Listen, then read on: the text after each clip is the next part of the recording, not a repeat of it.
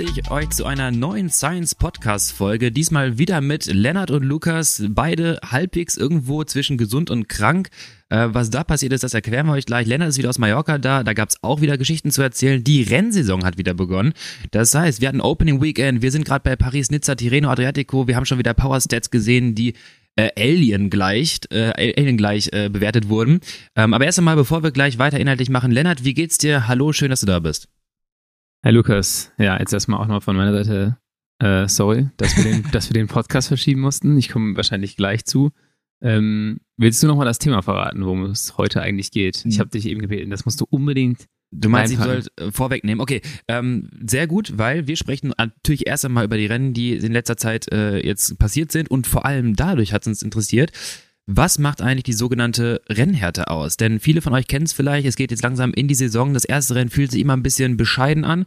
Das dauert so drei, vier, fünf Crits und dann denkt man so, oh, geht ja eigentlich wieder. Aber das erste ist immer gefühlt äh, 3 zu 1 Blutgeschmack. Aber was ist denn eigentlich diese sogenannte Rennhärte? Wie könnte ich das vorbereiten? Wie kann ich es vielleicht im Training vorwegnehmen, dass ich nicht erst vier Rennen auf die Nase bekommen muss? Und was ist das überhaupt? Und sehen wir das vielleicht bei den Profis gerade auch? Ja, ich äh, würde sagen, das Thema ist aus meiner Angst geboren. ähm, wenn ich jetzt an die. Rennen denke, es ist dieses typische Gefühl, was glaube ich jeder immer hat vor den Rennen, dass man sich so denkt, so, bin ich eigentlich bereit? Und wenn ich jetzt, Du bist nie also, bereit, Lennart. Du bist wahrscheinlich nie bereit, aber ähm, die Frage immer so, ja, jetzt kommen die Rennen und das ist schon in anderthalb Wochen und ja, ich habe irgendwie trainiert und eigentlich auch ganz gut, aber ne? Bei Bei mir- dieses Gefühl, Ja. was man immer hatte in den ersten Rennen, dass man so denkt, so, boah, meinst du, ich kann jetzt echt so schnell fahren so lange und das ist, dann ist auch das im Rennen, dreht es nicht ganz so rund und dann dachte ich mir so, ja, ich brauche wahrscheinlich wieder ein paar Rennen, aber dieses ganze, was ist das eigentlich, was dann entsteht über die Zeit, über die Rennen, dass man dann, ähm, dass man dann einfach so eine Art Routine hat, dass man dann einfach Ja. so sagt, so ja klar kann ich das Rennen fahren, das ist kein Thema. Ich finde es sehr interessant, dass du das so rum beschreibst, weil bei mir ist es genau andersrum. Vielleicht bin ich der Hinsicht ein bisschen falsch zu selbstbewusst, weil ich denke mir immer vor den Rennen, ey, die Trainingsintervalle, die liefen ganz gut, 4x8 läuft wieder on point, fühle mich Ja. super. Wir kommen die ersten drei Rennen und kriege nur auf die Schnauze. Ja, das ist jetzt sicherlich bei mir auch mal gewesen, so ja, dass ich, oder mittlerweile weiß ich halt, es, es ist, es läuft immer irgendwie gleich. Der Schein trübt. es ist immer irgendwie gleich, finde ich, oder ziemlich. Man kann, also ich jetzt würde ich sagen, kann eigentlich immer mitfahren. Ja. Das, hoffentlich kriege ich nicht in den nächsten Wochen so auf den Sack. Aber ähm, dann ist der Unterschied so, wie kann man das Rennen schon am Anfang bestimmen oder Ja. nicht. Und dann geh, bin ich auch in Saisons reingegangen mit so einem Gefühl, was du hast, so, ja, jetzt geht's los. Jetzt äh, erstmal hier ums Podium mit, erstmal hier ums Podium mitfahren. Und dann wurde man so mit Ach und Krach 19. und dann dachte man sich so, was ist jetzt eigentlich passiert? Ich habe doch eigentlich trainiert. Und Ja. in anderen Jahren geht es halt los mit einem Rennen und denkst so, hey, das war besser, als ich erwartet habe. Und ich glaube, Aber These, These von mir, ja. noch nie hat jemand nach Dürenmerken gedacht, besser als erwartet. Ja doch, es wird ja immer, es gewinnt, das ja immer das Ding, irgendjemand gewinnt diese Rennen Ja, ja, am stimmt. Anfang, weißt du? Das frage ich mich immer, ich stehe manchmal vor am vier, Start und vier denke Jahren mir oder so, so Nico Brenner vorne die ganze Zeit losgestrahlt. Dachte mir, was hat der denn? Wie kam der aus dem Winter? ja, so gibt es so einige Leute auch vom Fahrertyp her. Das ist, glaube ich, sehr vom Fahrertyp Ja. abhängig. Vor allem jetzt bei unseren Crits, ähm, die wir erfahren. Die ersten Rennen hier in NRW sind eher so drückerlastig. Ja. Also Dürenmerken, Windig, ähm, offen, windig kalt. offen Herford, das rollt alles Ja. wie so ein Sack Nüsse. Das, das geht überhaupt nicht gut. Also schlechte Straße auch oft. Ähm, kaltes Wetter ist natürlich auch nochmal so ein Riesenthema, vor allem für mich, weil ich bei Kälte überhaupt nicht funktioniere. Mhm. Die Rennen sind eher kalt, das heißt, es läuft einfach nicht so. Jetzt hat man noch ähm, hier in NRW das Rennen in Lusberg, in Aachen, Mhm. auf so einer 2-Kilometer-Runde, wo es hochgeht, aber in meiner Erinnerung, ich bin es einmal gefahren, eine richtig schlechte Straße auch. Boah, Und das ist halt alles so, sind alles so eine Art Klass Klassiker jetzt. Ja. Äh, alle echten Klassikerfahrer und Profis lachen mich jetzt aus, aber das sind halt für, für Crit-Fahrer sind das eher so Klassiker. die Frühjahrsklassiker. Genau. Das ist eine andere Belastung auch nochmal. Ja. Und deswegen, ähm, ja, ist es halt, halt nochmal ganz spannend, dann zu gucken, welche Fahrertypen passen dann eigentlich auch tendenziell besser. Das sind halt die, die ein gutes Standgas haben, Ja. die einen größeren Motor haben, ähm, eine gute Zeitfahrer und dann denkt man so als typischer Crit-Fahrer wie ich in den ersten Rennen meistens so, boah, was geht denn hier ab? Ja, irgendwie habe ich auch das Gefühl, gerade bei diesen kälteren Temperaturen haben wir auch schon mal gesprochen über Gefäßweitstellung und so weiter. Du, Ja. du fährst los und die ersten, ich sage jetzt mal so zehn Runden, bei mir ist es echt die erste halbe Stunde, ähm, habe ich das Gefühl, meine Beine sind einfach Klötze und ich komme hier nicht Ja. vorwärts und denke mir, ich bin eigentlich dabei, die ganze Zeit zu versuchen, nur als Statist irgendwo im Feld noch stattzufinden. Ja. Und währenddessen guckst du nach vorne und denkst so, Bro, wie kannst Was ist du mit die- diesen Leuten genau, los? Wie, wie, kann, wie könnt ihr jetzt in dieser Situation das Gefühl haben, geil, ich Ist fahr mir mal zu los. langsam. Genau, ich ist mir zu langsam. Wie, wir haben noch 60 Kilometer bis Ziel, ich mach mal hier so eine Drei-Mann-Gruppe, Ja. gucken wir mal. Wie kann, wie gesagt, Brenner damals, der hat das Feld irgendwann überrundet, dachte ich mir, wie kannst du vorne so einen Standgas das war haben? C-Klasse, ne? Ja, wahrscheinlich damals. Nee, ich, da bin ich als Downer gefahren, wo äh, wir noch auf Posi 3 oder 4, glaube ich, das halbe Feld abgeräumt hatten. Ich glaube, da ist Brenner Mm. vorne losgestrahlt. ja, ist aber egal. gewonnen das nicht, das Rennen. Ja, genau, aber, Äh, es, aber, ja, es jetzt halt, ich, Ich erinnere mich auf jeden Fall sehr gut an diese Situation, wo das Team Downer ähm, den kleinen drei Meter Feldweg blockiert hat, indem sie in ihrem Echelon sich aufgehangen haben und sich dann da. Ist eine Ja. andere Strecke übrigens dieses Jahr. Also ein Ah, bisschen okay. andere Strecke. Ich glaube, den Feldweg kann man nicht erfahren. Ich bin gespannt. Da gibt es eine Oh. Parallelstrecke. Ähm, weil der, das war so dieser entscheidende, das wird der entscheidende. Ja, das ist genau das, was Ja. du beschreibst. So jedes Mal diese Rennen. Ja. Du hängst da irgendwo in der Reihe, denkst so, oh, bitte ein bisschen langsamer, bitte ein bisschen langsamer. Ja. Dann strahlen die Leute vorne raus, denkst so, na gut, äh, macht. ich, ich bin doch einfach äh, abartig untalentiert. Und das Letzte, was ich jetzt, was ich jetzt, das sind so Leute, die bringen sich in Situationen, wo ich sage, das ist mein absoluter Albtraum. Ja. Bei so einem Windkartenrennen, so eine Drei-Mann-Gruppe, denke ich so, nee, nee, nee, da möchte ich auf gar keinen Fall, da möchte ich auf gar keinen Fall drin sein. das und wenn ist- ich da drin ja. bin, möchte ich das auch in anderen Leuten mitteilen, dass ich hier nicht sein möchte und teile denen auch direkt mit so, ihr könnt das jetzt weitermachen, ich versuche mit Ach und Krach dran zu bleiben, aber erwartet bitte nichts von mir. Ja. Dieser, dieser Moment, wenn du, als, wenn du eine Drei-Mann- oder Vier-Mann-Gruppe hast, gehst vorne aus der Führung raus, hinten wieder in den Windschatten rein, hast dann diese zwei, drei Wechsel bis auf Posi 2 und denkst, du, ich bin absolut nicht bereit für eine Für die Führung. Ich Führung. fühle mich eins zu eins so, als hätte ich sie gerade schon gemacht. Genau, ja. Ich kann hier nichts beitragen, das machen wir dreimal und dann bin ich gleich weg. Ich ich habe hab hier nichts unter Kontrolle. Und das Schlimmste ist, wenn du da vorne hängst, dein Team denkt sich oh geil, wir haben einen Ja. drin. Und du denkst so, nee, Abbruch, Abbruch. Wir haben hier gar nichts, gar nichts haben wir. Wir haben überhaupt nichts. Wir haben eine Platzpatrone in die Gruppe geschickt. Und dann musst du da irgendwie überleben. Aber das ist halt, das sind diese Rennen, die finde ich äußerst scheiße am Anfang der Saison. Und Lennart, Lennart die fahrende Schreckschuss. so ein Strohfeuer. ähm, letztes Jahr lief der Saisoneinstieg ein bisschen besser. Es war ein normales Crit in Bellheim. Ja. Vom, vom ähm, Profil her deutlich anders. Das, da habe ich schon gemerkt, es hat auch mit den Rennen zu tun, aber auch dieses ganze Thema Rennhärte ist schon Ja. was, was, was sich bei mir über die Zeit aufbaut. Aber jetzt greifen wir schon völlig vorweg. Ja. Ähm, sollen wir noch mal einen Schritt zurückgehen oder wolltest du noch kurz was dazu sagen? Nee, mach, mach ruhig. Ähm, Schritt zurück, was ist denn in den letzten Wochen passiert? Warum Ja. ist die Folge ausgefallen? Ähm, Ich hatte eine Stimme mit Erkältung straight out of Mordor, also Ja. das klang nicht so schön. aber du warst gar nicht der Grund wirklich dafür, dass die Folge Ich ausgefallen war, ist. ich war bereit. Ich du war warst jeden Fall bereit. Ich war ready. nicht bereit. Ich war zurück in der Steinzeit. Und dann habe ich nämlich Mhm. gefragt, ey, was ist mit Aufnahme? Und dann habe ich nichts gehört. Mittwochs und dann habe ich Donnerstags nichts gehört. Ja. Und dann habe ich immer noch nichts gehört und dachte mir, okay, das wird eng. Ja. Ja, wir äh, waren in der er Steinzeit. Ja. Ähm, in, wir waren in, auf Mallorca und dann gab es da einen soliden Sturm. Keine Ahnung. Guck mal, dass er Sturm kategorisiert ist. Hat auf Ist die jeden Fall, noch da? ist auf jeden Fall zwei Tage am Stück geregnet und den einen Tag hat es auch den halben Tag geschneit. Und dann waren wir in Boniola und erstmal, erstmal, wir hatten eigentlich ein ziemlich cooles Haus. Nur das stellte sich halt raus, das war auch gar nicht so wirklich äh, für sowas gebaut. Also es war echt ein neues Haus, so eine neue Finca. Aber ähm, nach vier, fünf Stunden heftigen Regen flog das erstmal die Sicherung raus. Ne? Wie die Sicherung wieder reingehauen, flog wieder raus. Dann haben wir gesehen, okay, die, diese Teilsicherung, wer ist das? Ich kenne mich da nicht aus. Sicherungskasten meinst du Nicht die oder? Hauptsicherung, sondern die Einzelsicherung da. Ja. Dann haben wir eine entdeckt, okay, die ist der, der Grund, warum es mal rausfliegt. Ja, ähm, ja. Okay, die rausgelassen, Hauptsicherung wieder rein. Da lief es für zwei Stunden, auf einmal, bumm, wieder alles dunkel. Und das war dann schon da, in dem Moment, wo es halt so. Der Sicherungskasten stand unter Wasser, aber gut, wir haben viel angemacht. nee, nee. Das, der Sicherungskasten war auf einem, einem erhöhten Punkt, das war Okay. schon mal schlau konzipiert. Aber dann wurde es halt wieder dunkel und oder der Strom war weg und es war dann in der Dämmerung. Und dann war es auf einmal so, zack, alles weg. Und dann haben wir geguckt und da war auch nichts im Umkreis hell. Okay. Und dann war halt äh, irgendwas äh, in der Region Boniola kaputt.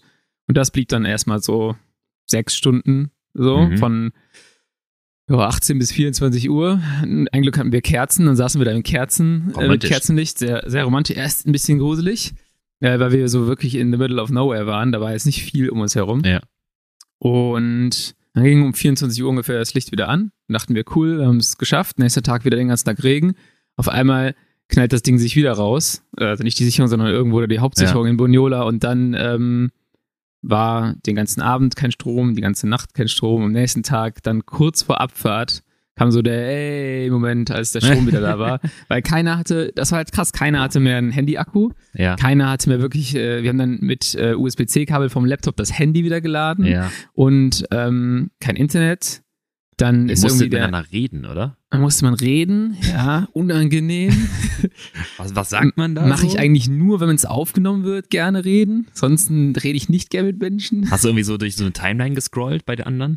Nee, das ging halt einfach. Hast du den Content weggewischt, wenn dir jemand Ey, langweilig ich hatte, war? ich hatte äh, ein Radsportlegenden-Quartett dabei. Geil. Das war, das war gut, ja. Nice. Ähm, Ja. Aber, was wollte ich sagen? Das, das Ding war, auch der, ähm, Sorry, ich habe gerade der Handymast. Sorry, ich habe gerade im Kopf, wie du wie du so Indu rein reinschmeißt. und Ja, das Schreist, schlägt Pantani. ja, Pantani muss eigentlich dabei sein, muss ich gleich mal gucken. Okay, ja. Ähm, der Sicherungsmast, äh, Ja. nicht der, Sicherungs, der Sicherungsmast. Der Strommast. Strommast? Nee, Quatsch. Der Handymast. Handymast. Der äh, ist anscheinend auch mit Lei- mit in Mitleidenschaft gezogen worden, weil der Empfang wurde richtig schlecht. Du konntest eigentlich gar nichts machen. Ja. Aber du warst halt einfach zurück in der Steinzeit, kannst kein Wahoo laden und all so ein Zeug. Und dann denkst du irgendwann, der Kühlschrank wird warm, du kannst nicht waschen. Ne? Dann denkst Ja. du halt irgendwann so, ja shit, morgen ist das Wetter wieder gut, aber irgendwie sind wir gar nicht bereit, um Rad zu fahren. Das war auf jeden Fall der Grund, warum wir keinen Podcast aufnehmen konnten. Und weil jeder, der schon mal in der Nähe vom Team Colonia Kids war, der weiß, dass da meistens eine abartige Lautstärke herrscht. Und Oh, ja, äh, stimmt. es gab halt nur einen Ort, wo das WLAN wirklich gut ist in dem Haus. Und dann, wenn der, ähm, wenn der Handyempfang nicht Ja. gut ist, kannst du dir auch keinen Hotspot machen. Deswegen Ja, dachte ich so, ich weiß überhaupt nicht, wie ich das machen soll, ohne dass halt im Hintergrund. Äh, Könnt ihr bitte alle mal eine Stunde wirklich leise sein? ja, das funktioniert ja nicht mal für zwei Minuten. Also wirklich. Da herrscht ja so ein Mitteilungsbedarf bei uns im Team. ähm, ja, deswegen war das einfach schwierig, äh, das da zu machen. Und eigentlich hast du dann nochmal direkt montags eine Folge aufgenommen, genau. die ja auch schon raus ist, die ihr wahrscheinlich auch schon alle gehört habt. Und das ist die Geschichte des ausgefallenen Podcasts. Ansonsten, Der uns natürlich auch direkt am Samstagmittag mitgeteilt wurde. Leute, wo ist der Podcast? Ich fordere hier mein Content. Ich habe Rolleneinheiten am Wochenende. Das Wetter ist scheiße. berechtigterweise muss man sagen. Ja, natürlich. Ähm, beim nächsten Mal gibt's da auch nochmal einen Shoutout von uns, so, hey, ähm, wir haben Probleme mit der Technik. Das sowieso. ähm, und wir müssen das Ganze verschieben, damit ihr euch darauf einstellen könnt. Ähm, ja, das war so die, in Anführungsstrichen. Dann müssen wir ja ganz kurz aber sportlich noch einmal rangrätschen. Trainingslager war es für dich erfolgreich? Hast du. wollte ich gerade sagen, ja, das war so die. Schatten, Schattenseite des Trainingslagers. Ansonsten, gut, das Wetter war jetzt schon bescheiden. Ich Ja. glaub, wir sind Kann angekommen, es wurde schlecht, wir sind abgeflogen. Ab seitdem herrschen da 20 Grad und Geil. strahlender Sonnenschein. Man kann schon Wir hatten Pech so haben. 11, 12 Grad. Man konnte fahren. Es hat mal einen, einen Tag ein bisschen geregnet. Boah. Ich glaube, manchmal haben wir so ein bisschen vergessen, was wir in den letzten Jahren gelernt haben, was das Thema Standgas. Ähm, Standgas angeht. Was für mich jetzt nicht unbedingt schlecht äh, war, glaube ich, weil das halt Ja. ein Bereich ist, den ich äh, extrem, in dem ich extrem selten unterwegs bin. Aber ähm, ja, an sich war es gut. Wir haben viel, viel Volumen trainieren Mhm. können. Wir haben vor allem viel so Laktat-Shuttling gemacht. Hab ich gesehen, ja. Was ganz gut war, glaube ich. Und was halt auch dieses ganze Training jetzt auch wieder auf die ersten Rennen bezogen, habe ich mir gedacht, ja, eigentlich passt das auch für diese Rennen, die wir fahren. Jetzt am Anfang so merken, ist halt immer ein bisschen eklig. Das Training da war auch immer ein bisschen eklig. Äh, die anderen Jungs können das halt, können das halt ein bisschen besser fahren als ich. Also wenn die 220, 240, 260 fahren, ist es für die human. Bei mir ist es halt so nach Tag 5, 6, da gehe ich halt auf ein Zahnfleisch, dann Ja. irgendwann muskulär auch vor allem. Ich wollte gerade sagen, aber da hatten wir schon mal, glaube ich, ähnliche äh, Inhalte vor vier, fünf Wochen, äh, wo wir darüber gesprochen hatten, mit dem Restart, mit dem Training. Dein System, gerade in diesen umfangsorientierten äh, Wochen, Ja. ähm, wahrscheinlich Typ 2, also du hast, du hast tendenziell vermehrt Typ 2 Fasern, also ne, Sprinterfasern und so, und die sind halt einfach schneller müde, gerade wenn sie aufeinanderfolgend immer wieder Ja, benutzt. genau. Und die werden halt in so einem Standgastraining benutzt, die werden auch mal im Sprint benutzt, die werden auch am Berg mal ein bisschen benutzt. Ähm, wenn du wirklich überwiegend total lit fährst, also wirklich ganz entspannt, dann tendenziell weniger, Ja. aber so ein Tag äh, sechs oder sieben, dann sind die müde. Und wenn du jetzt natürlich das Intervalltraining machst mit Over-Under, dann hast du erst einmal das Problem, dass die Leistung nicht ganz kommt, wenn du versuchst, Over zu fahren. Ähm, da merkt man teilweise so eine richtig ekelhafte Spannung drauf und da kommt es auch nicht Ja. so richtig dann. Und dann ist das Clearance davon, weil du dir auch vorstellen musst, alles ist so ein bisschen in Prozent etwas weiter runtergesetzt. Temporär. Du bist nicht schlecht in Das dem hätte ich Fall. noch langsamer fahren können in dem Clearance-Teil. Am Ende schon, ja. Wenn du merkst, du machst kein Clearance, dann ist das auch kein Clearance. Ja, das ist aber das Ding. Ja, du merkst, hättest du, Du- letztes Jahr, Ich- hättest du letztes Jahr gesagt Ich so, ah ja, nee, das ist kein Clearance. Du hast gedacht so, ah geil, das ist Laktat-Clearance gewesen. Und dann misst du irgendwie 13 Millimol. Und das, Das ist das das- Interessante mal zu sehen, genau das. Und da reden wir dann auf einmal vom physiologischen, realen Steady State oder Clearance und entsprechend angepasstes Training. Deswegen war es super geil mal zu schauen mit meinem Laktatsensor. Ähm, ja, Junge, was, du da machst, ist ein Ein, kompletter eine Frage Humbug. da. Ähm, wie hat sich dein Puls entwickelt? Ist der ähm, konstant dann geblieben in dem Clearance-Teil oder ist der runtergegangen? Weil ich würde jetzt sagen, hey, mein Puls ist ja runtergegangen. Vielleicht habe ich Clearance betrieben. Also ich Ja. glaube auch, dass ich die Zone eigentlich getroffen habe. Ja. Aber ist das ein Indikator dafür? Nicht ganz, weil Scheiße. wir hatten ja, ja, zum Teil kann es sein. Aber wir hatten ja schon mal gesprochen, dass äh, die, die Formel für VHC Max auch zum Teil über die Heartrate bestimmt wird. So, das heißt, letztendlich reflektiert es nur in Anführungsstrichen, dass du jetzt weniger Sauerstoffaufnahme hast. Ne? Also klar, weniger Leistung, auch weniger Sauerstoffaufnahme. Dein Laktatsystem ist aber jetzt so ein bisschen sekundär davon. Also das ist nicht unbedingt gleichbedeutend, dass du Laktatproduktion äh, auch runtergedreht hast, beziehungsweise Laktat-Clearance jetzt quasi im Vordergrund Ja. Ähm, es ist zeigt einfach nur, es reflektiert einfach, deine Sauerstoffnahme geht runter, weil auch die Leistung runtergeht. Dein Laktatsystem schwierig. Wenn Ja. der Puls oben bleibt, dann kannst du auf jeden Fall davon ausgehen, dass Laktat mit reinspielt, weil auch Laktat abzubauen, Laktat zu verteilen im Körper, triggert dann zum Teil die Herzfrequenz. Du bist Ja. quasi uneffizienter. Das hatte ich ganz gut gesehen, als ich damals äh, das Swift Race gefahren bin. Äh, Laktat war irgendwie auf 13, 14 oder so. Spiro hat gesagt, äh, Sauerstoffaufnahme ist irgendwie bei 4,3 Liter, 4,2, was dann irgendwie 80 Prozent entsprach. Ja. Äh, und trotzdem war mein Puls bei 190. ja, ja. So, normalerweise würdest du sagen, ey krass, super, 90 Prozent der, äh, der maximalen Heartrate passt vollkommen, Ja. super in der Zone. Ich habe gar nicht die Zone getroffen. Die Ja, ja. Herzfrequenz war nur so hoch, weil ich so viel Laktat im System Ja. hatte. Ja, und ich habe, äh, genau, das haben wir viel gemacht mit diesem Laktat-Clearance. Ich habe am vorletzten Tag, habe ich, ich nenne es jetzt, äh, dynamisches Laktat-Clearance. Okay. Äh, weil ich bin Ja, immer eins. ist ich, in die ich, Andertaler-Kreise nein, nein, nein, nein, überhaupt nicht. Das, das haben wir dieses Jahr, das haben wir am allerersten Tag runter von Valdemossa gemacht, äh, die Abfahrt, weil unten raus dachte ich, äh, dachte ich erstmal geil, ich habe mein 55er Blatt. ähm, die wird dann relativ steil und dann flacht die so ab. Ja. Und dann sind wir, da, wir hatten leider ein Auto vor uns auf der Abfahrt relativ viel und dann unten raus war das Auto weg. Da dachte ich, jetzt bügel ich da mal richtig drüber mit meinem 55er Blatt, habe aber vergessen, dass man- dass man dafür natürlich auch extrem viel Watt treten muss. Und bin dann, so eine, Blatt. bin dann so eine 30 Sekunden All-Out-Führung gefahren, dachte so, ah, geil, alle sind weg. Ne? Aber die waren alle am, am Hinterrad und dann gingen die vorbei und dann musste ich mich aber richtig warm anziehen. Ich wäre fast aus der, ich dachte mir so, jetzt hast du ja auch diesen Effort gemacht, um vielleicht eine relativ schnelle Sequenzzeit zu haben und jetzt wirst du hier abgestellt oder was, du Trottel. Und dann bin ich All-Out da wieder rangeault und gerade so in den anderen dreien unten dann äh, an dem, wo das Segment endet, angekommen. Ähm, Lass mich raten, Tag 1 ging noch sowas richtig gut. ja, es tat aber schon krass weh in, der, in meinem linken Bein. Ja. Habe ich sehr krass gemerkt, weil es einfach, es war kalt. Es Ja. war wirklich 700 Watt oder sowas, dann solche Bereiche, wo du extrem, es war halt einfach, es war einfach dumm. Ja. Aber ähm, das war so typischer erster Tag. Ich Äh, hätte gerade Sonnenstich gesagt, aber Sonne nee, gab keinen Sonnenstich. ja. Äh, aber das, das dynamische Laktat-Clearance, wir sind vorher mal eine Minute over gefahren, vier Minuten under, eine Mhm. Minute over, äh, vier Minuten under und so weiter.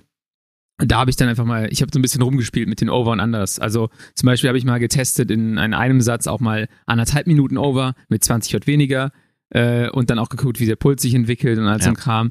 Und dann habe ich am letzten Tag halt einmal gesagt, ich mache nicht 1-4-1-4, weil eigentlich geht es ja erstmal primär darum, aufzubauen und abzubauen. Ähm, dann bin ich einfach mal ein, dann bin ich, bin ich so ein bisschen mit dem Profil gefahren am Anstieg. So, wenn den Serpentinen vielleicht auch mal gesagt, okay, ich war jetzt 30 Sekunden over, dann wieder zwei Minuten under, dann nochmal eine Minute over. So ein bisschen einfach eine Variation Ja. reingebracht. Auch vor allem weil am letzten Tag dachte ich mir, boah, dieses eine Minute richtig over, das du gerade beschrieben hast, Ja. das geht halt auch gar nicht mehr so geil. Ja. Ähm, und dann dachte ich mir so, ich will aber Laktat aufbauen und vielleicht mache ich es eher über die Zeit statt über die ähm, krasse Menge. Aber Weißt du? hättest du zum Beispiel den Science-Trainingsplan fürs Trainingslager dir geholt, hättest du gesehen, dass man halt, ich sagen wir mal, am Ende der letzten Tage jetzt nicht unbedingt ein Over-Under machen sollte oder muss, kann man schon machen, aber du hast gerade gesagt, es wird auch schwierig in der 1 Minute Over und anderthalb. Ja. Natürlich, dein glykolytisches System ist schon runtergefahren. Wir wollen aber Laktat produzieren. Deswegen sollte man so ein Training auch ansetzen, wenn man tendenziell frisch dafür ist. Denn Da- wenn ja. dein Glykolyse- Glykolysesystem äh, runterfährt, weil du quasi ermüdet bist für das ganze Training, dann kommt da nicht viel und dann brauchst du es eigentlich auch nicht machen. Ja, es ging, also es ging schon, also an dem Ja. Punkt, also es ist natürlich nicht das, was du jetzt sagst, oh geil, ich fahre jetzt mal eine Minute, keine Ahnung, 420 Watt, Ja. hey, aber, also in meinem, in meiner Welt jetzt, ähm, aber es ging halt schon, also ich hätte es Mhm. alles fahren können, ich habe nur gedacht, so, okay, man will ja Laktat produzieren, das geht über die Zeit und über die Intensität und dann ist das Delta halt irgendwie ähm, zwischen Sauerstoffaufnahme und äh, Sauerstoff, den man brauchen würde für die ja, Leistung Ja, ja, genau.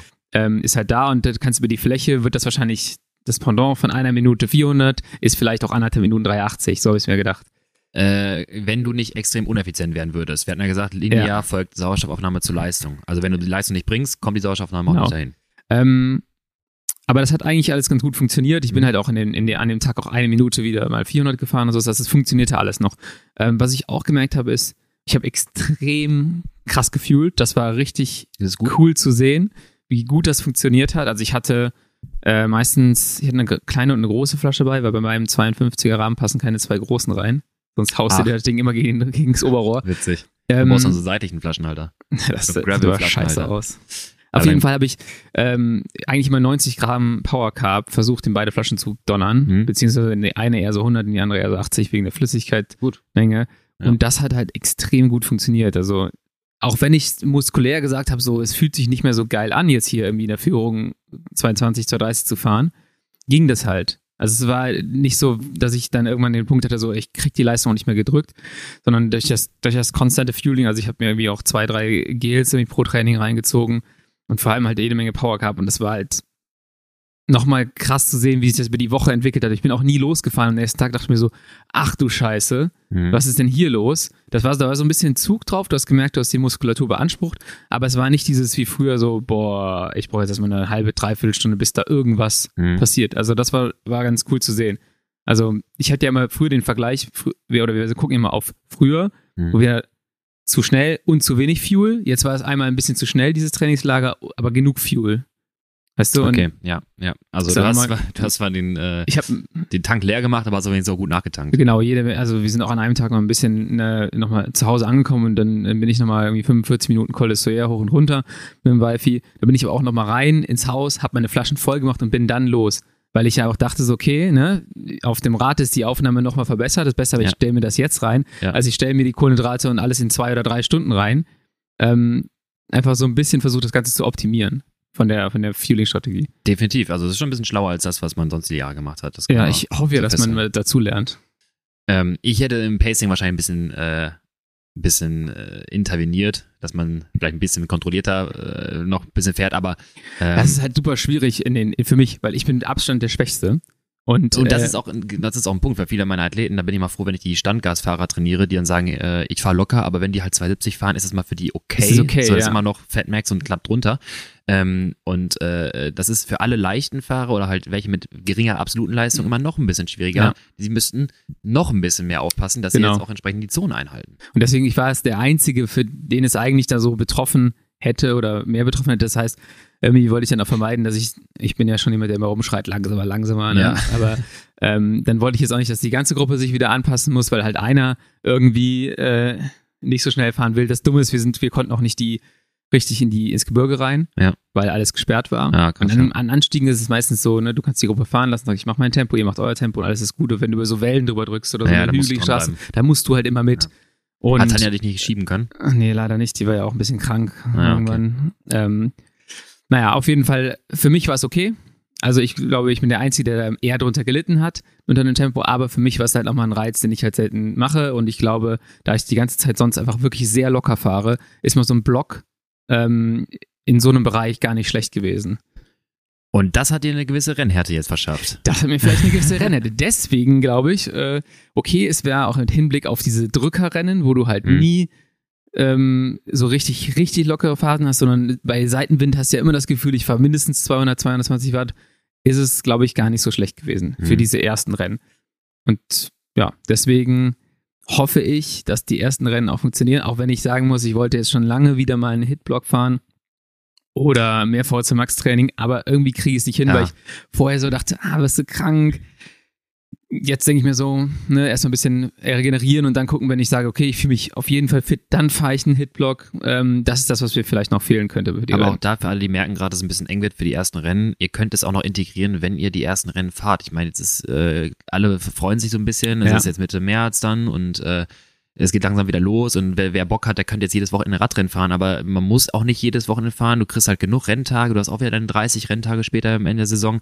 So, man kann auch vielleicht sagen, man macht ein Wochenende jetzt am Anfang, das skippt man nochmal. Mir aus Lukas die Radnet-Punkte. die Radnet-Punkte für den internen äh, äh, Vergleich gewisser äh, Genitalien. Ähm, ja, aber die, die Sache ist ja, wenn du jetzt zum Beispiel ein Wochenende rauslässt, machst dann vielleicht nochmal einen Hitblock, dann kannst du das Rennen, das Crit Race, quasi als Hit Tag eins nehmen, dann machst du noch mal einen drauf. Ja. Wenn Samstag das Rennen ist, machst du Sonntag ein Hit-Training drauf, machst Montag Ruhe, dann machst du noch einmal ein paar Hit-Tage, kannst immer noch das Rennen fahren. Vielleicht Ja. läuft's ja ganz gut. Ähm, und dann hast du vielleicht mal einen Boost gesetzt, der dich über die Saison besser durchrettet. Ja. Ähm, das ist so ein bisschen immer äh, das, was wir auch schon mal diskutiert hatten, wie du deine Saison planst. Man müsste vielleicht mal überlegen, ob man teilweise es versucht, und das habe ich auch mit anderen Athleten gemacht, zu sagen, wir setzen gewisse ähm, Ziele, gewisse Highlights, gewisse A-Rennen. Wir sammeln nicht immer nur jedes Wochenende immer, immer Ja. gleich, weil dann kommst du nachher, wir hatten, glaube ich, eine Folge ja genannt, Lennart kommt nicht mal an die Früchte. Ähm, du kommst genau an diesen Punkt ab Spätsommer, du trainierst und machst und machst und bist halt immer mittelgut. Du bist nicht richtig stark, du bist nicht richtig schlecht. Du Ja. hast noch deine Siege gefahren in Düsseldorf und sonst was. Das war richtig stark, aber du hast das Problem, dass du halt nicht rausstichst, weil wie denn auch? Du bist halt immer dabei, Rennen zu fahren, dich irgendwie Ja. zu erholen, Rennen zu fahren. Das von März an bis Oktober. Und da könnte man schon ein bisschen versuchen, ich sag mal, das Ganze in Richtung Highlights zu drehen. Ja, ja, auf jeden Fall. Also ich bin auch irgendwie ein Freund davon, mal so ein, zwei Rennen zu sagen, okay, ne, das ist jetzt ein Rennen. Bin ich schon zehnmal gefahren. Ähm, Du machst das schon ein paar Jahre. ich mache das schon ein paar Jahre. Das wäre jetzt auch nicht schlimm, wenn ich da jetzt äh, 14. werde oder an dem Tag einfach überhaupt nicht um was mitfahre, sondern einfach nur was fürs Team mache und das als, als wirklich als Training sehe. Dann baue ich das halt so, so ein und ich glaube, das werde ich auch noch mal irgendwann einmal in diesem Frühjahr dann machen oder vielleicht sogar zweimal und da dann so eine Art Hit-Block integrieren. Und dann machen wir eine Höhentrainingsvorbereitung fürs Kids Quid. Da habe ich tatsächlich auch schon mal darüber nachgedacht, ähm, es wieder so einen Urlaub zu machen. Habe ich letztens auch in die Teamgruppe geschrieben.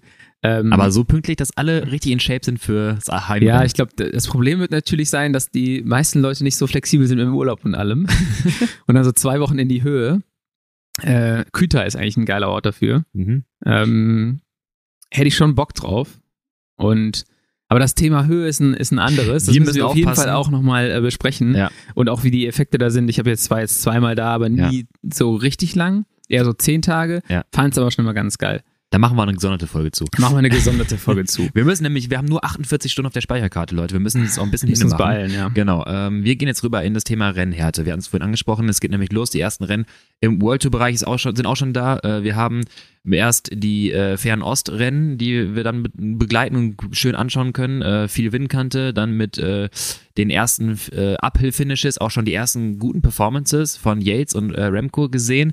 Äh, ziemlich spannend. Und dann geht es in das Opening Weekend, das richtig schöne Haut drauf Klopprennen. Äh, viel Wind, Kopfsteinpflaster, die ersten Hügel. Und jetzt in Paris-Nizza und Tirreno Adriatico sind wir schon in den ersten Rundfahrten und die GC-Fahrer betteln sich und wir sehen mit Pogacar einer der stärksten Performances schon 2023. Ähm, Nummer eins, bevor wir das Rennhärte definieren, möchtest du eines der Rennen kurz was zu sagen? Omloop war nicht so geil wie letztes Jahr. Dafür war, Gehe Köhn, ich mit. dafür war Köhne geiler als letztes Jahr. Ähm, und da dachte ich mir, also erstmal, die schwarz-gelben Wespen stechen wieder zu. Was war das eigentlich schon wieder? Die haben ja also da so Ja. viel unter Kontrolle. Das ist wieder das Thema. Höhentraining und das Thema Ja. Rennen, äh, das Thema Rennhärte. Ähm, ich greife jetzt mal eine These, die ich, also die ich eben aufgestellt habe, vor. Ich glaube, dass die jetzt die Rennhärte in dem Sinne immer unentscheidender wird, weil das Thema, also wir müssen ja erstmal definieren, was das ist und das machen wir auch gleich, aber so, wenn du dir anguckst vor 15 Jahren, äh, Lance Armstrong, Jan Ulrich, die sind erstmal, die sind sehr spät in die Saison eingestiegen, Ja. dann sind die anderthalb Monate nur rumgegondelt und dann auf einmal so zack. Ja. Also da haben sich über die Rennen auch so ein bisschen Form geholt und natürlich auch über andere Dinge, die, die wir jetzt äh, Nicht nur spekulieren müssen. können äh, bei Ja. einem von den beiden. Ähm, aber jetzt hat jedes Team, oder nicht jedes Team, viele Teams haben ein Frühjahrsklassiker Höhentrainingslager vorher. Ja. Die bereiten sich so krass spezifisch auf diese Rennen vor, dass sie da hinkommen und all das, was man früher als Rennhärte definiert hat, das decken die im Training schon eher ab, als dass sie das halt dann irgendwie sich über die Rennen holen, weil man es heutzutage wahrscheinlich auch besser definieren kann, Mhm. was Rennhärte ist. Obwohl du auch gesagt hast, so richtig definieren kann man es auch gar nicht. Ja, wir versuchen es mal. Es ist ein relativ abstrakter Begriff, der, glaube ich, beschreiben soll, ähm, das Gefühl beschreiben soll, du kriegst die ersten vier Rennen auf die Nase und irgendwann geht's dann ein bisschen besser. Ähm, und unabhängig von VO2 Max und Fauler Max, wenn du diese Parameter misst, da tut sich ja in vier, fünf Rennen meist nicht ganz so viel. Äh, vielleicht holst du einen Milliliter mehr, wenn es gut läuft, aber irgendwie macht's ja schon was mit einem. Ja. So, die, der Puls ist vielleicht nicht ganz so dauerhoch, die Beine fühlen sich besser an, es ist, läuft alles ein bisschen flüssiger. Ähm, und genau da setzt es auch zum ersten Mal an. Ich würde äh, beschreiben, eines der wesentlichen Faktoren ist vielleicht so eine Art Laktat-Clearance-Fähigkeit, also Laktat aufbauen zu können und Laktat abbauen zu können. Ich, Dann haben wir ja schon was richtig gemacht. äh, ja, irgendwie schon, genau. Ja. Im Training kann man es zum Teil simulieren, richtig. Ähm, Im Rennen wirst du nochmal etwas anders dahin forciert, weil du lässt halt nicht locker bis zu dem Punkt, wo du Ja. wirklich quasi auf die Kante gehst, bis, bis an die Grenze und dann schaffst du es irgendwie doch nochmal dran zu bleiben und baust dann doch wieder Laktat ab und hast fünfmal eigentlich gedacht, ich werde jetzt hier gleich äh, abgestellt, aber Ja. wirst es dann doch nicht und bleibst dann trotzdem dabei und eigentlich denken sich das gerade zehn andere Fahrer auch Ja. im ganzen Rennen. Im Rennen fährst du eher over, over. Over, over und noch overer. Ähm, ja, und am Ende denkst du immer, du bist der Einzige, der leidet, aber eigentlich leiden alle. Ja. Das machen wir alle so hart, bis keiner mehr fahren kann. Dann werden wir alle langsamer und dann, eigentlich können wir uns auch einigen, dass wir kontrolliert fahren und sprinten, aber ist egal. ähm, Finde und ich gut. wenn ich, ich habe die Tage nochmal genauer angeschaut, was äh, so ein bisschen Glykolyse oder der anaerobe Stoffwechsel so ein bisschen wieder äh, aufgebaut ist. Und letztendlich ist es so, du hast dein, äh, dein Glucose oder dein Glykogen, dein Kohlenhydratspeicher, brichst du auf in Glucose. So, jetzt haben wir Enzymaktivität, Phosphofructokinase. Ach ja. ziemlich, ziemlich cool auf einer WG-Party, wenn du das in der Küche droppen kannst. Phosphofructokinase. alleine da. Hallo? Kurz PFK, Leute. Interessiert euch das nicht? Die äh, wandelt nämlich letztendlich Glucose zu Pyruvat um. So, und das ist dieser Stoffwechsel, also das Enzym, diese Aktivität kann trainiert werden. Ja. Und wenn die richtig hoch ist, dann ist zum Beispiel auch die Laktatbildungsrate hoch, weil ihr schafft es relativ schnell, Kohlenhydrate in Pyruvat zu verstoffwechseln. Das ist nämlich wichtig, denn Pyruvat brauchen wir für äh, die Energiegewinnung auch aerob, also mit Sauerstoff. Wenn quasi Sauerstoff da ist, wandert Pyruvat ins Mitochondrium, da wird dort Energie erzeugt. Um es mal grob abzu, abzukürzen. Wenn aber kein Sauerstoff vorhanden ist, wird Pyruvat über Pyruvatdehydrogenase Mhm. ja, zu Laktat umgewandelt. So, Laktat ist erstmal nicht schlecht, nicht, nicht schlimm, haben wir auch schon mal gesprochen. Laktat muss aber jetzt, weil Laktat wird dann auch letztendlich parallel, wird immer H-Ion mitproduziert und beides muss so ein bisschen aus die Zelle raus, weil wir haben den Türsteher, der nur Laktat und H-Ion Ja. gleichzeitig rausschleust. Und da kommen wir jetzt zu der MCT, wie? Äh, Alpha? Nee, 4, genau, Vier, weil ja. viel Laktat, MCT4 hatten wir gesagt letztes Mal, die Eselsbrücke. Ah ja, stimmt. Genau, äh, schleust Laktat aus der Zelle raus ins Blut. Im Blut ist das nicht so ein Problem, das kriegen wir ganz gut abgepuffert über die Puffersysteme. In der Zelle allerdings ist das echt beschissen. Ja. Ja. wenn sich das da in der Zelle anhäuft, das, die H-Ion, dann hemmt sich der Stoffwechsel, Phosphofructokinase, wiederum selbst. Das heißt, der ganze Glucose-Stoffwechsel bricht so ein bisschen ein, die Leistung fehlt, ich kann nicht mehr, ich falle aus dem Feld raus. Ja. Und dieser Weg, quasi diese Geschwindigkeit, Laktat raus zu verstoffwechseln, ich glaube, das ist einer der größten Anpassungspotenziale durch diese Rennbelastung, weil das ist das, was du die ganze Zeit machst. Das ist ein Over-Under to the limit. Ja. Es ist ja wirklich Vollgas, Ballern, Laktat bis bei mir 18, Ja. äh, irgendwie gucken, ob es klarkommt, dann schaffst du es wieder abzubauen und dieses Laktat-Shuttle-System, deine Nachbarzelle nimmt Laktat wieder auf, verstoffwechselt das Ganze wieder, macht daraus wieder Energie. Laktat ist nicht äh, Abfall, sondern daraus ist Ja. Energie noch drin macht wieder Energie daraus und dann kannst du wieder einigermaßen weiterfahren. Und dieses Hin und Her, das ist das, was sich durch die ersten Rennen auch stark anpasst. Äh, ich habe jetzt noch einen Punkt, den, mit dem ich dann manchmal struggle in solchen Rennen, am Ende Krämpfe. In den ersten Mhm, Rennen ja. bin ich eher krampfanfälliger. Und das andere, was mir noch einfällt, ist, was man halt zum Beispiel im Training selten simuliert ist, ich war im Training selten mal anderthalb Stunden 170er Puls, 160er Puls. Also Ja, ne, ja. wenn ich jetzt für mich gesehen Max-Puls irgendwie 180 habe, 185, 186, dann fahre ich halt selten mal so anderthalb Stunden mit 170er Puls. Ja. Das habe ich aber in so einem Crit schon oder in so einem Rennen. Und das ist halt zum Beispiel was, was ich nur in Rennen mache und Mhm. sonst nicht. Und da steckt vielleicht ja auch noch was drin ähm, in dem Bereich von Anpassungen. Genau, und das, so Krämpfe ist ja auch wieder ein schwieriges Thema, weil man nicht so ganz jetzt definieren kann, was Ja. es ist. Dehydrierung können wir zum Teil vielleicht ausschließen. Ähm, wenn es wirklich das, wenn das alles passt, Kohlenhydrate sind da, Dehydrierung ist kein Punkt, dann ist es einfach das Problem der wiederholten muskulären Kontraktion über die Zeit hinweg. Ähm, Kann man auch trainieren, oder? genau das Würde ich ja mal sagen, du hast letztes Jahr, oder wir haben auch im Podcast darüber gesprochen, so diese sechs Sekunden Sprints, äh, die dann, die dann auch tatsächlich dazu führen, dass sich koordinativ was anpasst und man auch viel mehr rausgeht. Also ich habe ja letztes Jahr das das erste Mal gemacht und auch in ganz wenigen Sessions. Mhm. Und ich dachte mir so, puh, Alter, ey, auf einmal steht hier wieder 100 Watt mehr im Peak. Ja, Und das, du sagtest, das ist eigentlich reine koordinative genau. äh, Anpassung. Und das ist ja auch was, was für die ersten Rennen, du, machst das ja auch relativ selten, anderthalb Stunden lang immer wieder harte Antritte, immer wieder Ja. irgendwie nochmal für 30 Sekunden auf dem Gas stehen oder sowas. Das sind halt auch so Dinge, die könntest du theoretisch simulieren, Ja. aber die werden ja auch selten simuliert in klassischen oder gängigen Trainingsmethoden. Ich habe gleich eine Idee, die werde ich anreißen, die, Ja. wie man es machen könnte, aber es geht auch so ein bisschen in diese Richtung, wie warum Krafttraining zum Beispiel für deine Radperformance wirksam sein kann. Ähm, neuronale Ansteuerung auch von Typ 2X, 2A-Fasern, diese auch alle nutzen zu können, Ja. verbessert dann die muskuläre Effizienz, das muskuläre Zusammenspiel. Und das wiederum sorgt dafür, dass du letztendlich aus deinem Sauerstoff, aus deiner Sauerstoffnahme mehr Leistung generieren kannst. Oder Ja. anders, im Gegenteil, nach zwei Stunden Crit oder fünf Stunden Straßenrennen am Ende hinten raus nicht uneffizient wirst. Ja. Und wenn das passiert, dann bist du verschwenderisch mit deinen Ressourcen. Und das wiederum kann dann vor allem dann äh, mit, mit äh, ja, neuromuskulärer Ermüdung dazu führen, dass, äh, ja, abgekürzt, da wird Kalzium hin und her geschiftet, so. Ja. Ähm, und das ist auch ein, ein Grund, weshalb, wenn das nicht mehr richtig funktioniert, das ist auch Teil von Ermüdung, dann kriegst du halt diese Krämpfe. Es wird auch erklären, weshalb zum Beispiel im Ultra-Endurance-Bereich, wenn du super entspannt lit fährst, also locker fährst im Ultra-Endurance, du fuelst dich ausreichend, alles passt, dann müsst du mir eigentlich denken, ja, theoretisch müsste es ja unendlich so weitergehen. Ja, in der Theorie, ja. In der Theorie tut es aber nicht, weil irgendwann auch solche Punkte irgendwo dann schlechter werden. Also deine Muskelkontraktion, das ist, das wird alles ein bisschen müde und das läuft nicht mehr so effizient. Und dann gehst du mit deinen Ressourcen anders um. Das heißt, alles geht im Prozent quasi etwas weiter runter. Kurzes Praxisding. Mhm. Ähm, für alle, die jetzt noch Paniktraining machen wollen für Herford. Das, Herford ist in einer Woche und einem Tag, wenn der, der Podcast hier rauskommt. Ähm, wie schnell läuft das mit der, mit der Anpassung der Neuronale? Also das ist, glaube ich, was, was vielleicht eher Also ich schneller sag mal, geht als die fünf Tage- Stoffwechselanpassung. Fünf Tage reichen nicht. Nicht? Okay, ja gut. Also, also, zum, also theoretisch wird schon direkt am Also doch, da muss ich sagen, doch, stimmt sogar. Ja. Theoretisch gibt es sogar, es gibt Studien, po, äh, warte, das heißt, ähm, äh, po, äh, warte, äh, Post-Activation Potentiation, glaube ich, heißt das. Und zwar, wenn du äh, Sprünge machst oder Squats mit Heavy Load, also mit viel Gewicht, bist du in, kurz vorm Zeitfahren, bist du ein bisschen besser. Okay. Das ist quasi eine ganz temporäre, schnelle Anpassung deiner muskulären Effizienz. Ich erkläre es nicht warum, äh, weil das zu, weit ausgeholt. Ich nehme mir zwei Wasserkanister vor Herford, mach ein paar, mach so ein paar Genau Hock, das. Hockstrecksprünge, Hockstrecksprünge. auf dem Parkplatz. Und alle denken so, was macht der? Er oh nein, jetzt hat er schon wieder eben eine Studie gefunden. Und Zweiter Runde Krampf raus. also entweder das oder Leute kriegen so ein bisschen Panik, dass sie denken, du hast es gefunden. Das ist das Ding. Ähm, deswegen, ne, Roglic, Skispringer, denk mal drüber nach. Okay. So. ähm, also Theorie Paniktheorie. richtig, ja. Skispringer kann diese schnellen Kontraktionen, kann der deshalb am Ende immer diese 30 Sekunden Ekelsprints fahren berghoch? Ich glaube, das ist es nicht. Nee, Ja, aber Ich dachte vielleicht, gerade, ich vielleicht schon. gefunden. Vielleicht, vielleicht schon. ich Also wollte Skisprungtraining jetzt integrieren in das Training. Von, vielleicht, vielleicht. Lennart springt vor der Schanze, weil er in Herford besser fahren wollte.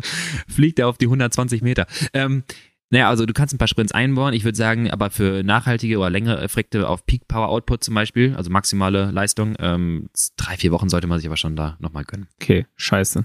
Ja, aber so ein bisschen hilft es schon. Ja. Ich wollte nochmal sagen, mit äh, praxisnahen Sachen, die man machen könnte, bedarf viel Erfahrung, empfehle ich jetzt erstmal nicht für Leute, die es nie gemacht haben, es ist Motortraining, weil das ist so ein bisschen Ja. das, was äh, das simuliert. Motortraining, kurz Stimmt. erklärt, äh, bitte nicht hinterm Auto. Ich habe mich so Nee. auf, das kann ich gleich mal erzählen, ich habe mich so auf die Fresse mal gelegt dabei.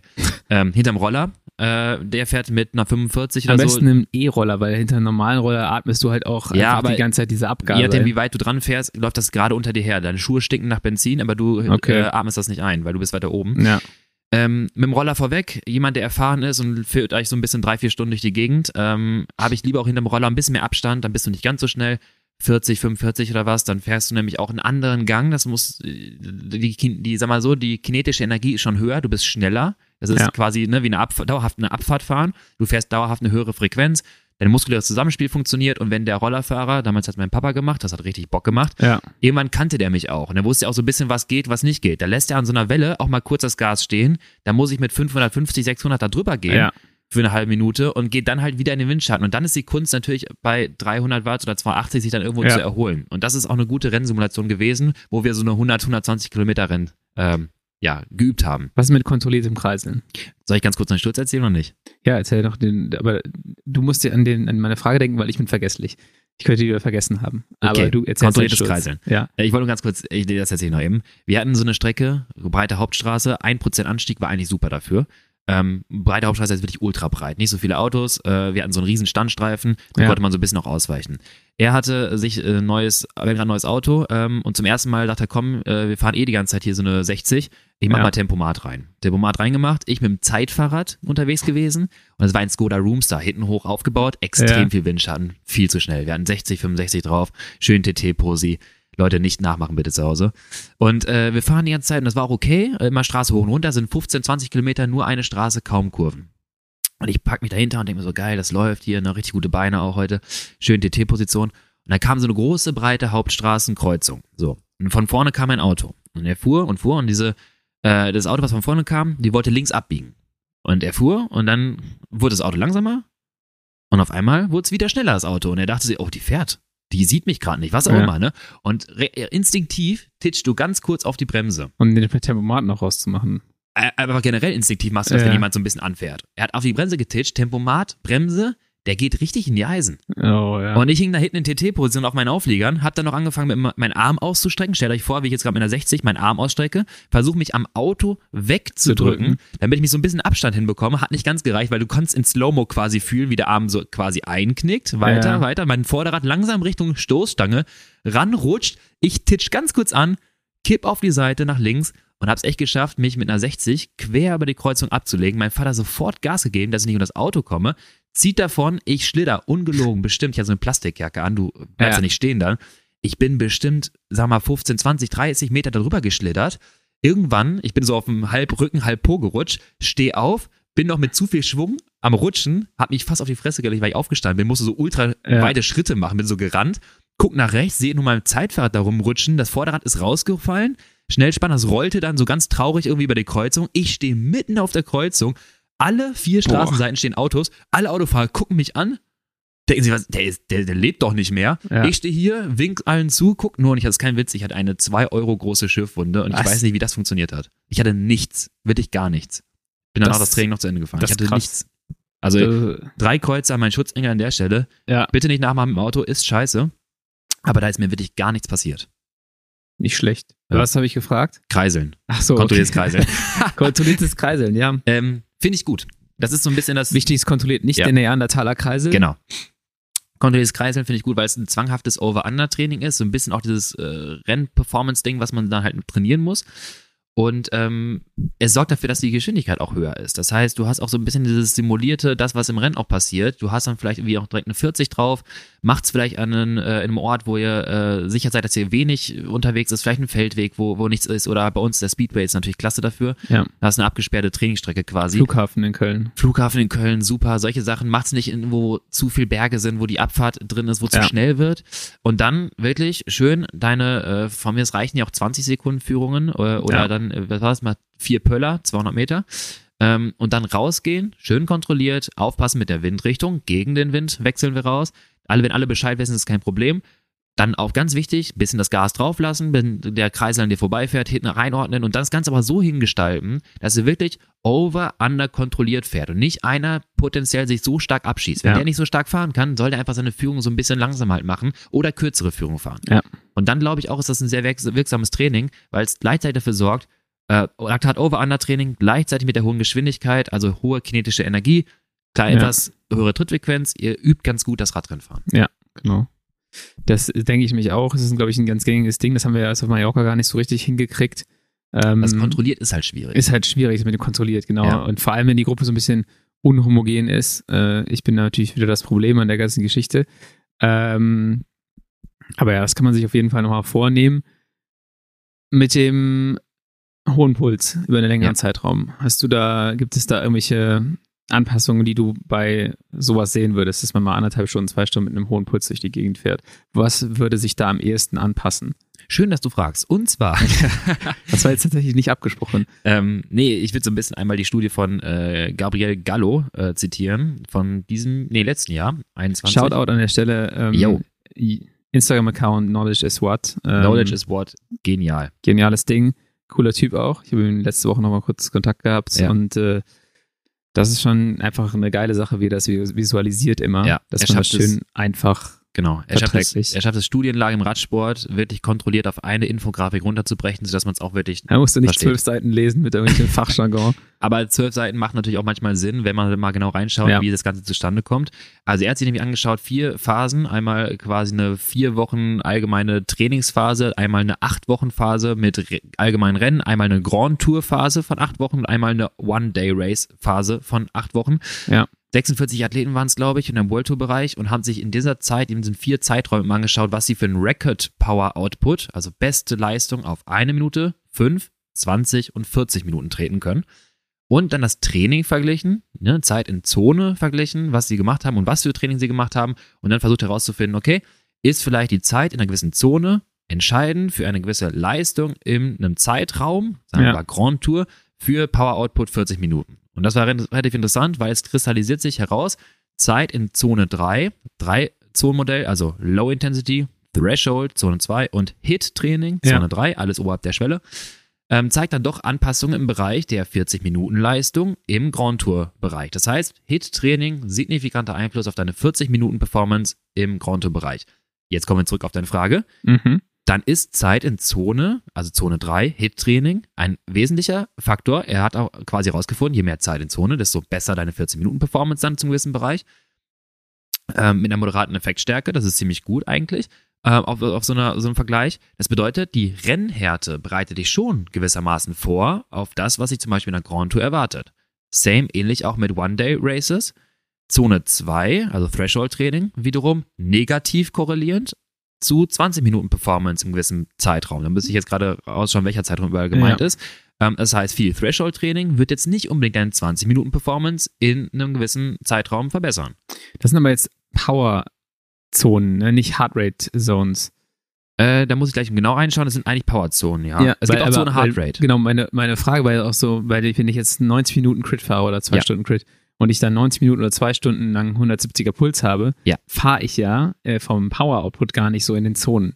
Aber ich habe halt einen extrem hohen Puls für eine lange Zeit. Ist das auch was, ähm, was sich auf dein kardiovaskuläres System irgendwie ausübt, wo du da auch mal die kleinen Anpassungen hast? Äh, die, wir hatten ja schon, genau, definitiv, wir hatten ja schon gesagt, ne, wie die VH2 Max Formel zusammengesetzt ist. Heartrate ist halt Ja. ein Punkt.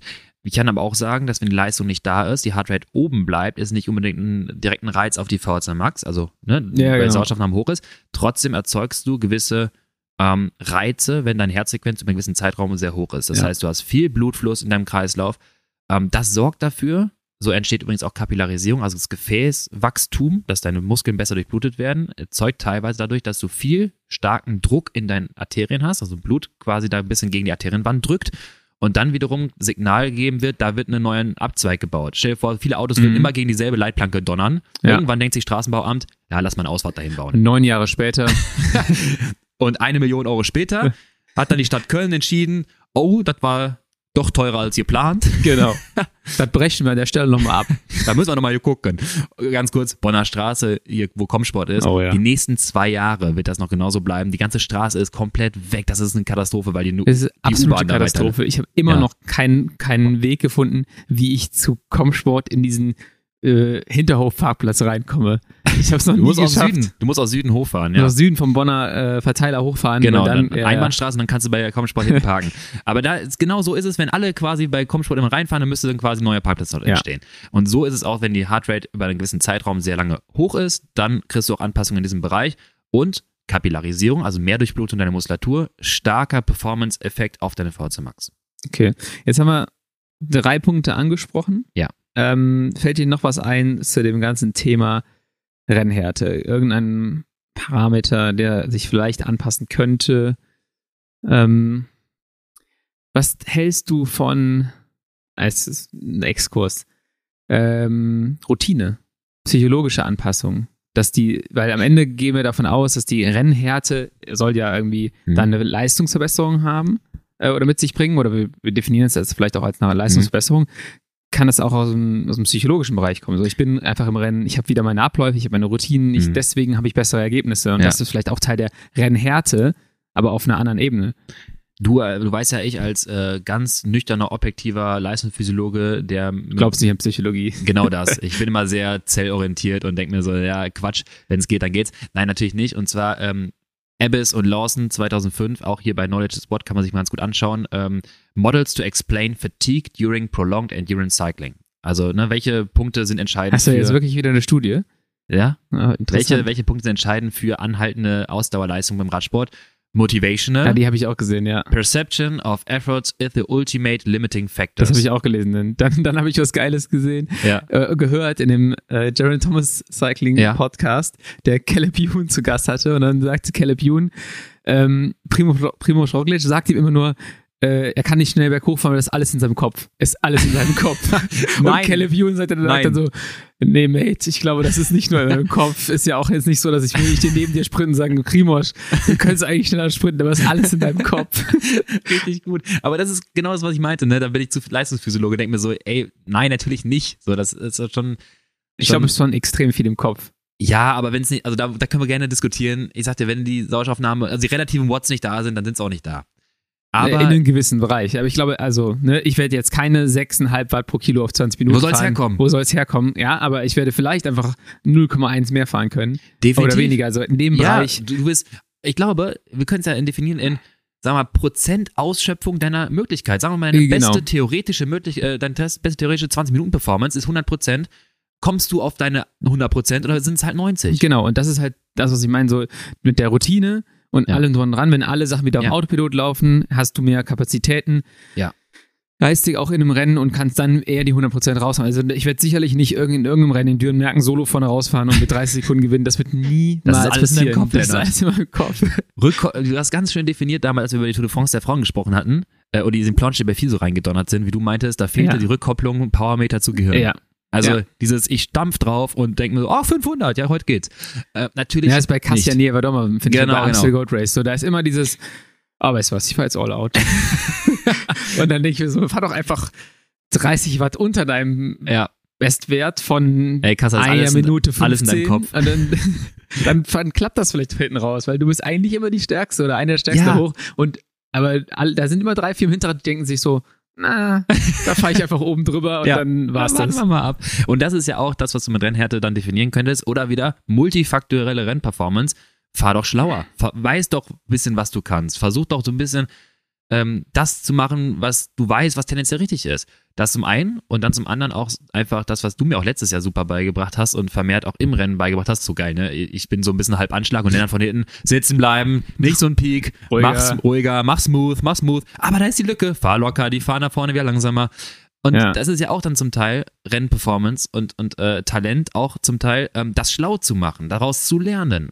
Ja. Und ich denke auch wieder, die ersten vier Rennen werde ich mich komplett wieder falsch verhalten. Boah, ich irgendwann, hab das immer noch im Kopf, wie du in Belgien immer so, wie so, Ja. ein, wie so ein Aufziehmännchen. da geht irgendwas und so, bam, hinterher nicht so, Junge, Junge, Junge, ey, den Schuss hättest du dir echt mal fürs Finale sparen können. Also immer so, zack, hinterher. Und diese, so 17 Mal. diese ekligen, wo du siehst so richtig so, da steckt richtig Wumms hinter so einem Antritt. Ja. Dann denke ich mir so, das mache ich genau einmal im Rennen, im Sprint. Und sonst mache ich das kein einziges Mal. Der macht das hier die ganze Zeit auf diesen miesen Feldwegen. Ja.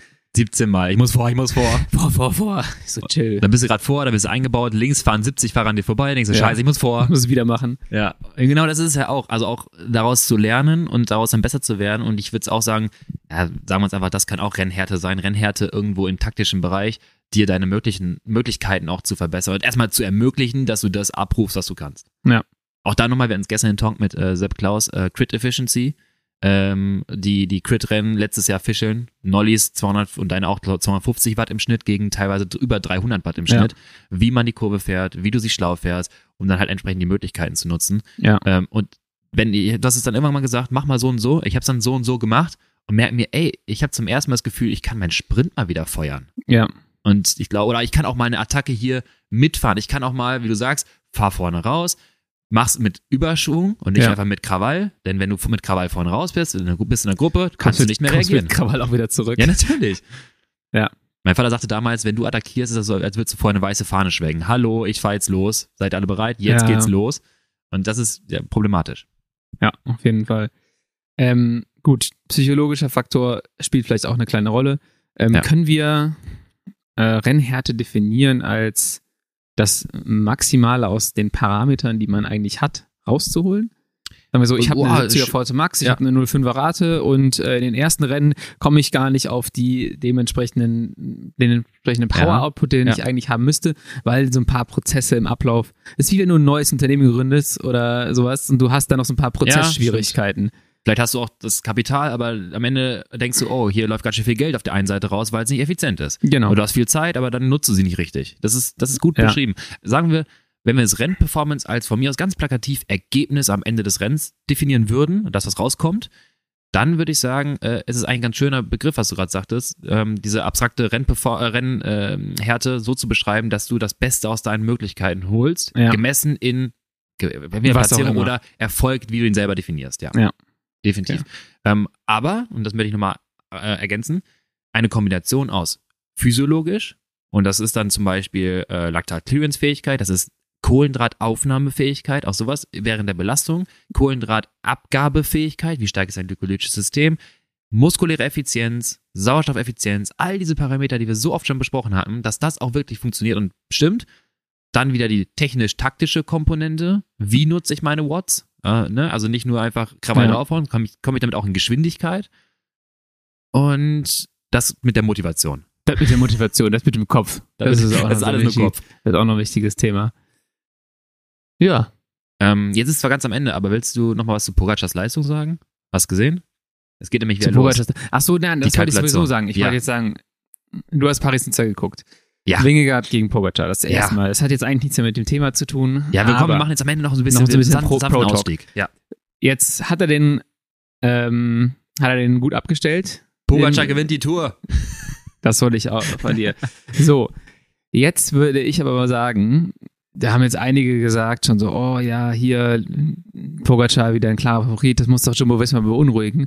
Aber ich Mhm. finde, letztes Jahr haben wir ja schon analysiert, auch Ja. in den Videos, die wir gemacht haben äh, über Wingegaard, der ist auch einfach besser bei den längeren Anstiegen, weil so Ja. bei 40 Minuten plus und der kommt mit der Höhe auch extrem gut klar. Pogacar kommt jetzt auch nicht schlecht mit der Höhe klar, aber dieser Anstieg bei Paris-Nizza, das war halt auch so ein Premium-Pogacar-Anstieg. Ja. So 20 Minuten oder 18 Minuten, was auch immer so gefahren sind. Ja. Ähm, 16 Minuten 23, wenn Ja. du jetzt wirklich nur den finalen Loge de Garde. Genau. Und ähm, beide sind ihre Vorbereitungsrennen da gefahren. Gran Camino, Gran Camino, das muss ich jetzt noch kurz einen Exkurs vom Exkurs machen. Ja. Was war das für eine geisteskranke Streckenführung? Äh, ich weiß nicht, ob du gesehen hast. Und was war das Ich bitte glaub, für eine Nee. Kamikaze-Drohne? Das du, hab ich du, musst, gesehen. du musst dir das angucken. Das Ja? ist unfassbar. Die fahren am Ende äh, bei so einer Bergankunft auf so einem, boah, anderthalb Meter breiten Feldweg oder ein Meter Uh. breiten Feldweg. Der ist irgendwie so mit Schlamm bedeckt und so rechts, links durch ein What? Dorf. Dann ist noch so eine offene Garage rechts, wo so ein Auto drin steht, wo du einfach fast reinfährst. Das war ein absolut geisteskranken An also immer. Die sind auch normal am Tag vorher einen Berg hochgefahren. Ja. Dann führt über so ein Feld zum Kopfsteinpflasterstich. Dann sind die einfach von der Hauptstraße rechts abgebogen in diesen Kopfsteinpflasterstich Ja, ja. und kommen oben wieder auf der Straße raus. Also die hätten auch die normale. St die haben sich jedes Mal gedacht, wir bringen jetzt noch so irgend so ein krasses Element, rein und das Wie krasseste so ein Element. Ja, und das krasseste Element war eine Drohne, mit der sie gefilmt haben, die einfach so auf, boah, wahrscheinlich 50 Zentimeter an die Fahrer rangeflogen ist, Ach, um die. Fahrer rumgekreist ist und ey, guck dir das Ach, mal an, das ist auf, auf Twitter waren jede Menge Memes. Aber zurück Nee, zu, ganz, da möchte ich aber ganz kurz sagen, Ja. wie wäre es denn mal mit einer offiziellen Instanz, die potenziell da so ein bisschen interveniert? Das wäre es doch schön, wenn es da gibt. sich UCI. Ah, UCI zum Beispiel. Ja, aber die Sockenlänge, die Sockenlänge ist ein Genau, richtiges. Problem. Ey, wir fahren hier anderthalb Meter breite Feldwege mit einem Feld von 100 Ja. Mann, aber die Sockenlänge, das ist gefährlich. Ja, das war Ja. völlig Banane. Aber Gut. die sind ihre Vorbereitungsrennen beide gefahren, ne, haben auch alles gewonnen, was sie gewinnen konnten. Und äh, jetzt gab es so den ersten Schlagabtausch und ich Ja. fand es war eine Strecke, die Pogacar auf jeden Fall eher gelegen hat. Ja. Und ich würde jetzt auch jetzt nicht sagen, als äh, Jumbo Visma muss man beunruhigt sein, weil ich glaube, die Anstiege, die ihm liegen, physiologisch, die waren jetzt noch nicht dabei. Und Ja. ne, wenn du dann bei der Tour drei oder vier von so 30, 40, 50 Minuten Anstiege hast, da, äh, ja, Ja, da also- spannend. Sehe ich auch. Also es kam vieles zusammen. Pogacar, muss man sagen, krasse Performance. Also das, was jetzt hier wieder Night Chaka und so rauskalkulieren, äh, 6,7 Watt Mhm. auf 16 Minuten 23 mit 1700 oder ein bisschen mehr als 1700 Höhenmeter pro Stunde, ist eine Nummer, ist ein Brett. Also das ist schon erstmal richtig gut. Ja. Aber äh, David Gaudu 6,68 Watt pro Kilo, eine Sekunde Der ist so quasi. schlau gefahren. Der ist so schlau gefahren. Genau. Zwei, zwei Sachen. Die dümmste Attacke, die ich seit langem gesehen habe, war die vom Arkea-Fahrer von Champousin. Ja, Unten rein. Da ich so, was, was zur Hölle sollte das? Fährt all out und wird dann halt nach drei Minuten wieder geschluckt und äh, wieder neuronale. Feedback, äh, ein Feedback zwischen Powermeter Genau. und Kopf. Überhaupt nicht da gewesen. Ja. Äh, und dann David Gaudu wartet, bis sie Wingegaard und Pogacar wieder einholen, Ja. weiß genau, alle werden die Beine hochnehmen. Er fühlt sich noch wahrscheinlich einigermaßen okay und fährt Ja. einfach ein bisschen drüber. Super gemacht. Also richtig, richtig gut. es war halt, ähm, und das, das will ich gerade damit sagen, also David Gaudu, der war eine Sekunde langsamer auf dem ganzen Segment jetzt, ist Ja. halt schlauer gefahren und äh, war dadurch auch natürlich schneller als Jonas Wingegaard und da wird man jetzt auch nicht Ja. direkt sagen, oh, Alarm, Alarm, weil da kamen viele Faktoren zusammen. Es ist der perfekte Anstieg für Pogacar, diese 16 Minuten. Ja. Siehst auch am Ende, wie der sprintet nochmal, diese Ja. anaerobe Power, die er dann nochmal hat, die er nochmal freischalten kann, sein Turbo. Dann äh, Jumbo Visma hatte Jonas eigentlich quasi ab äh, sechs Kilometer vor äh, Ziel allein gelassen. Der hat ja keine großen Kollegen mehr gehabt. Ja. Das ist bei der Tour anders, das ist logisch. Dann war äh, UAE so ein bisschen, die waren auf Krawall aus, die sind ja schon gut mit Tempo da reingefahren. Dann macht Wingegaard viereinhalb Kilometer vor Ziel Ja, diese Attacke. eine eigentlich falsche Attacke. Das ist nicht sein Fahrstil. Er Ja. muss komplett in den roten Zonenbereich reingehen. Du hast gesehen, wie er mit Krawall der attackiert hat. Da konnte nur Pogi dranbleiben. das war, Fährt, das war Ja. übrigens der, der Ding so, wie wir ganz am Anfang von der Folge Ja, sagen, ja. so, oh, jetzt geht's los, jetzt hau ich Ja, mal richtig genau. einen raus, jetzt wird hier richtig, ich, ich zünd mal eine richtige Rakete und dann kommt dieses, ah scheiße, ich bin 19. geworden. Gen genau das ist es halt, ne? Er, der zündet halt die Rakete, weiß nicht, ob da, der hat richtig gute Beine, muss er gehabt haben, aber wird auch gemerkt haben, fuck, Pogacar ist ran, jetzt muss ich den auf, auf Dauer im Gemüde fahren, fährt Ja. die ganze Zeit von vorne. Es tut so ein bisschen weh, denkt sich so, ich fahre jetzt ein bisschen langsamer, ich guck dir nochmal an. Ah, der will auch nicht unbedingt schneller fahren. Ja, ja, lass, genau. mal, lass mal uns einholen lassen. Genau, ich fahre mal so ein bisschen hier weiter, vielleicht klappt, klackt er irgendwann ab. Ja. Kameramotorrad von hinten, geht auf Pogi. Pogi guckt ihn an, guckt ins Kameramotorrad, Ja. grinst einmal, ist fast am Winken und wartet nur so drauf, dass irgendwann so, sag mal, die 20 Watt vom Ja. Wingegaard weggehen, bis er dann sagt, ja cool, Attacke, tschüss. ähm, und natürlich konnte er halt da nicht mehr hinterherfahren. Was will er machen? Der ist halt ein, der ist ein Hit-Decrease gefahren Ja. und dann hat Pogacar drüber gesetzt. Also die Leistung, das war wieder richtig, richtig stark. Also Lantern Rouge schreibt ja auch einer der besten Performances wieder 23, vor allem wenn man berücksichtigt, wie intensiv die Phase davor war. Ja. Sogar noch besser als Ramcos äh, Performance dieses Jahr. Aber man muss auch sagen, dass Jonas so ein bisschen auch nicht, das ist so ein bisschen ne, Rennperformance und äh, Rennhärte. Er ist nicht, er hat nicht seine Möglichkeiten ausgespielt. Er hat sich selber so ein bisschen zum Teil mitverbaut. Ja. Ich glaube, er wäre noch besser gewesen. Er hätte nicht Pogacar schlagen können, das glaube ich auch nicht. Aber er hat sich so ein bisschen zum Teil das Rennen selber im Finale mitverbaut. Aber ich fand das, sorry, aber ich, manchmal liebe ich, liebe ich Pogi schon so ein bisschen für seine spielerische Art, Ja, wie er einfach so in die Kamera lächelt. ja Okay. das ist, ich, ich finde den auch cool. Also ich mag den wirklich Schon, ne? Fahrer. Also ich habe oftmals so Leute, die viel gewinnen, Ja. die hate ich irgendwann, Ja. weil das mir zum Hals raushängt, weil es immer das Gleiche ist. Aber bei ihm ist es so, ähm, auch bei Thunderpool. Man Ja. sieht, er hat einen Spaß daran, Genau. ähm, das zu machen. Er, er freut sich über die Siege Ja. und er ist nicht irgendwie so abgehoben und sagt, so, ja, okay, wie an, yes, I like it, it is gut. wie so ein Peter Sagan, wo du das Gefühl hast, so, den juckt das gar nicht, sondern die, du siehst die Freude, du siehst den Spaß, den die dabei haben und das Ja. finde ich halt cool bei beiden. Pogacars Instagram auch mal ganz geil. Ja. Also, schon relativ sein mit Rap, sein Rap-Video fand ich auch super, sein, sein Rap-Video, dann seine, seine schmale Kinderbrille und wie er letztens natürlich noch mit dem äh, süßen Katzenbaby sich ablichtet, während andere Fahrer im Peloton draufschießen, aber das ist eine andere Geschichte.